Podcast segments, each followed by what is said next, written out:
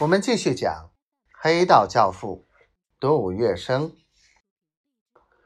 杜月笙在一场血雨腥风的战斗到来之前，请他喝酒，自然不是想与共产党及工人队伍化干戈为玉帛。他多少年来在上海滩中闯荡，早已知晓什么叫做擒贼先擒王。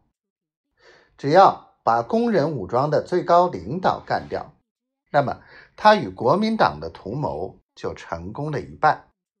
他设的是鸿门宴，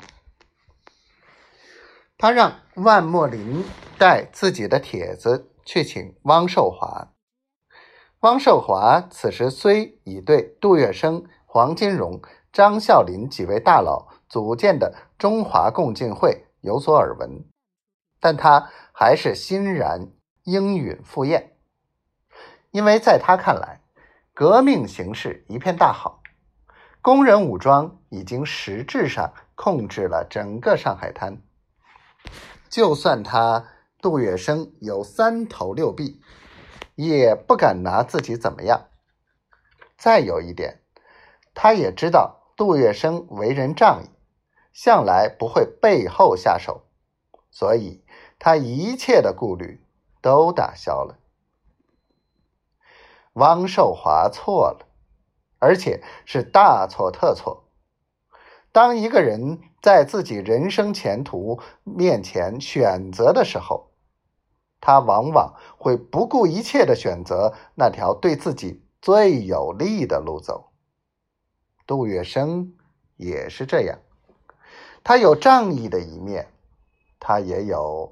阴险狡诈、心狠手辣的一面，这就是现实，这就是规律。四月十一日下午，浓烈的火药气味笼罩了整个上海滩。